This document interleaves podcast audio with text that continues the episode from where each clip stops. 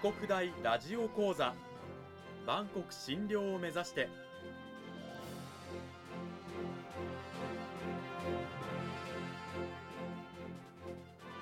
番組タイトルにある万国診療とは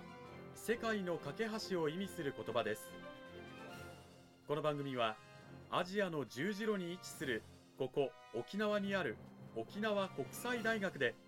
日々どのような研究や教育が行われているのかを発信していく番組です。案内人はラジオ沖縄アナウンサー小橋川響が務めます。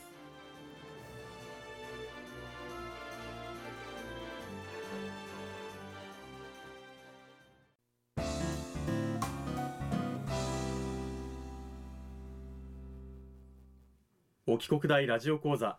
今週からは2週にわたって沖縄国際大学総合文化学部日本文化学科の奥山隆之先生を迎えてお送りします。奥山先生今週からよろしくお願いします。よろしくお願いします。さて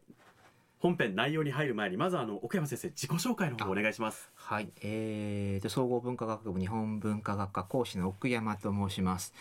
えーと、沖縄国際大学には、えー、1年半前に、えー、赴任しまして、えー、今は日本語教育とか留学生教育あと多文化間コミュニケーションコースって日本、えー、文化学科にあるんですけどそこの科目を、えー、担当しています、えー、沖縄に来る前はですね、えー、東京の方で、えー、日本語学校とかあと大学や、えー、大学院、えー、で、えー、留学生に対する日本語教育、えー、十十何年か、はい、やってたんですけれども、はい、そういった経験をあのちょっとぜひえー、生かしたいというか、生かせるような、えー、仕事だったので、えー、それで、まあ、沖縄国際大学ね、えー、方に、はい、まあ、採用していただきまして、はい、1年半前から、えー、そうですね、頑張ってやっています。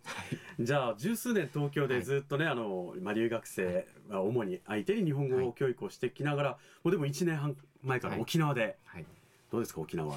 あでも楽しいですね。あの、うん、すごく皆さんに温かく迎えていただいて。でやっぱり自分がやってきたことがいろいろ活かせたりとか、えー、と学生にその教える、えー、上では自分がやってきたことをあのもう一回こう自分で振り返ってそれを言語化して伝えるっていうことをしなきゃいけないんですけど、はい、そういう部分でもすごく自分にとってもあの勉強になってるなと思います。今日本文化学科で指導に当たっている岡山先生なんですけれどもさあ今週から2週にわたって講義タイトルは「日本語教育ってそもそも何？ということで奥山先生のね、はい、ずっと指導されてきた日本語教育なんですけど、はい、あの日本語教育っていうと、はい、まあ、日本語を教えるんだろうなっていう漠然とした、まあね、理解はあるんですけれども日本語教育ってそもそも何なんでしょう？そうですね。あの今回そうですね。あのやっぱり漠然としたイメージ、えー、で理解、えー、されてることが多かったり、えー、なんだったらちょっとその日本語を喋れれば日本語教育できるんでしょう 的な、えー、言われ方をする、えー、こともあるんですけども、はい、もう少し、まあ、具体的に日本語の、えー、教育がどんなことやってるのかとか日本語教師がどういうことができるのかっていうことをちょっと、えー、お話しできればなというふうにに思っております。はい、あの日本語教育っていうと、まあパッと国語とは何か違うのかっていうふうに思うんですけども、はい、この辺りはどうなんでしょうか？えっ、ー、とまあ国語教育と比べると、えー、日本語教育になりますと、えー、まあ主に日本語非母語話者に対して行われるんですけれども、はい、あの、えーはい、日本語非母語話者というのはつまり、はい日本語が母語ではない、そう、ね、普通に喋ることができない方に対して行われる、はい、ということですよね。そうですね。うん、はい。えー、母語が別にあってで、えー、日本語、まあ、外国語だったりあとは日本語の次の、えー、生活言語、まあ、第二言語とか言ったりするんですけども、はい、えー、そういったものとして、えー、学習、えー、するっていうのは日本語教育の方になります。うんまあ、国語教育は最初から日本語が喋れるね子どもたち相手にすることが多いのに対して、はい日本語教育というのは、まあ、日本語をまず喋れない、まあ、別の言語が自分のネイティブであるっていう方々に対して行われる教育ということなんですよね。でもその日本語教育なんですけれども、学ぶ人って言ってもい。ろんな方々がいると思うんですけれども、そのあたりはどうなんでしょうか？そうですね。本当にあの年齢や立場など、えーそれぞれ、えーでですね、うん。まあ、学ぶ場所もあのいろいろあってですねあの、日本語学校えーもあればですね、まあ、地域の日本語教室で、まあ、NGO とか NPO が運営していることも多いんですけどそういった場所で学んだりとかですね。であとは、えー国内で日本国内で専門学校とかで短大大学大学院などそういった教育機関で、えー勉強していたりあとはあの日本国内小学校中学校高校にも外国とか、えーから、まあ、子どもが入ってきたりするとそういう中で、はいえー教育が行われていたりもします。うん、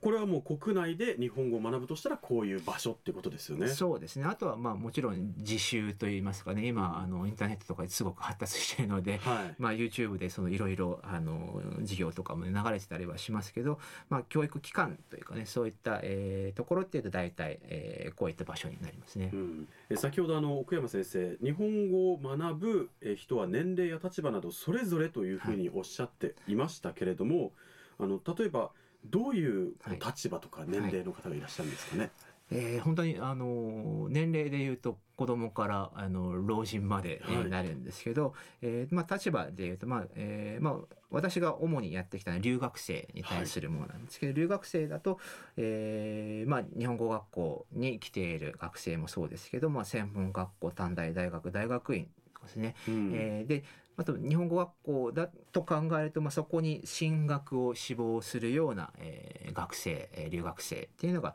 対象になります。うん、この辺りがラジオを聞いているねリスナーの方々もあのイメージしやすい、まあ留学生だろうな外国人留学生ですね一番イメージがお、えーあるものだと思いますね。はい。その他には具体的にどういった立場の方々はい他にいるんですか？あとは日本で働いている人だったりとか、えーあとは、えー日系企業と取引がある会社で働いていたり、はい。まあ、これから日本で働きたいとかこれから、まあえー日系企業と取引、えーをするえーできるようにしたいとかそういった方々も、まあ、ビジネス日本語っていうような言い方しますけどそういう形でえー学んでる人たちもいますね。あのビジネス日本語はい。と今おっしゃいましたけれども、普通のこう日本語とはまた違うものなんですか？そうですね、あのー日本語教育だけじゃないんですけどあの、えー語学の教育の中ではあのーまあ、単純にその、えー単語が、えー単語を覚えているとか、はい。文法を覚えているとかっていうのじゃなくてその言葉を使って何ができるっていうような考え方が重視されるようになってきてるんですけども、うん。えービジネス日本語はよりやっぱりその考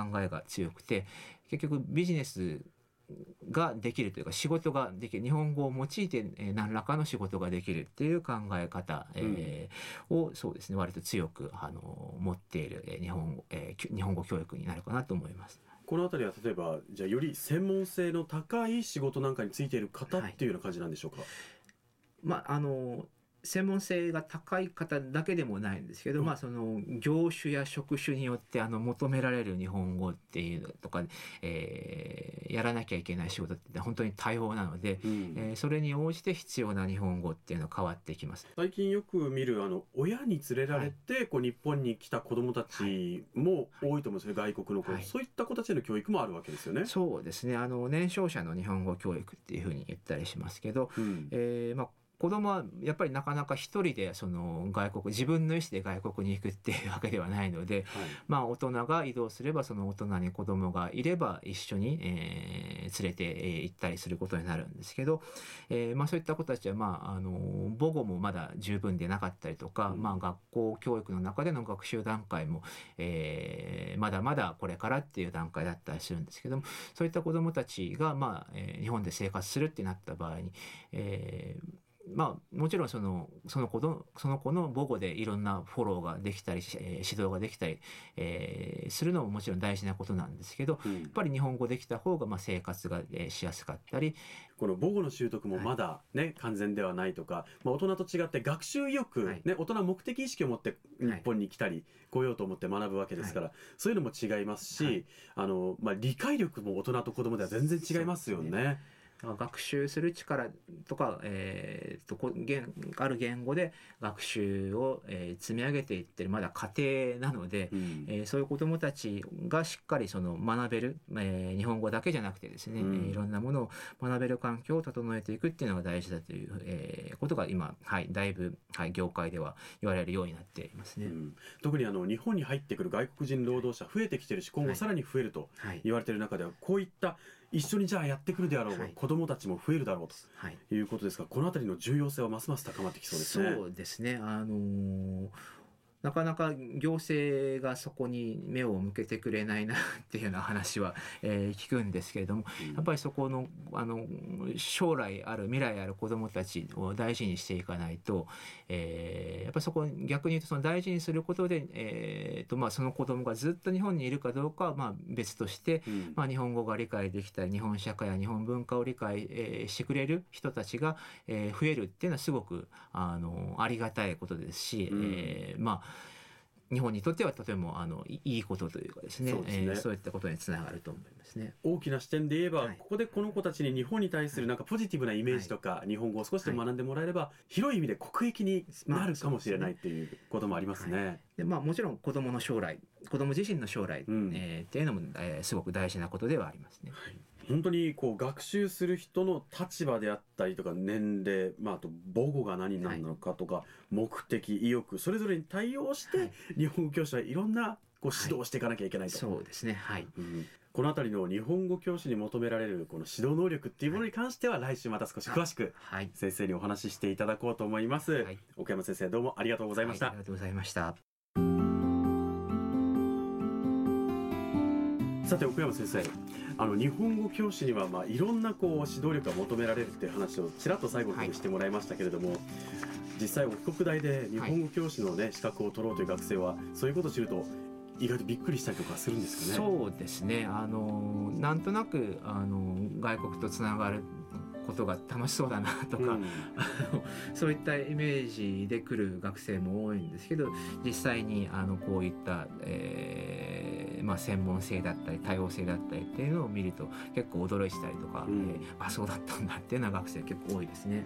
でもこれからますますね日本に入ってくるであろう外国人は増えることが予想されていますから、こういった指導ができる人材が増えることってのはとても大事ですよね。そうですねこういった指導ができるとか、えー仕事として日本語教師しなくても、えーこういったことを知っている、えー人材がいるっていうのはすごく、ね、あの社会にとって大事なことだと思うのであのそういう人材を、はい、育てていければと思っています。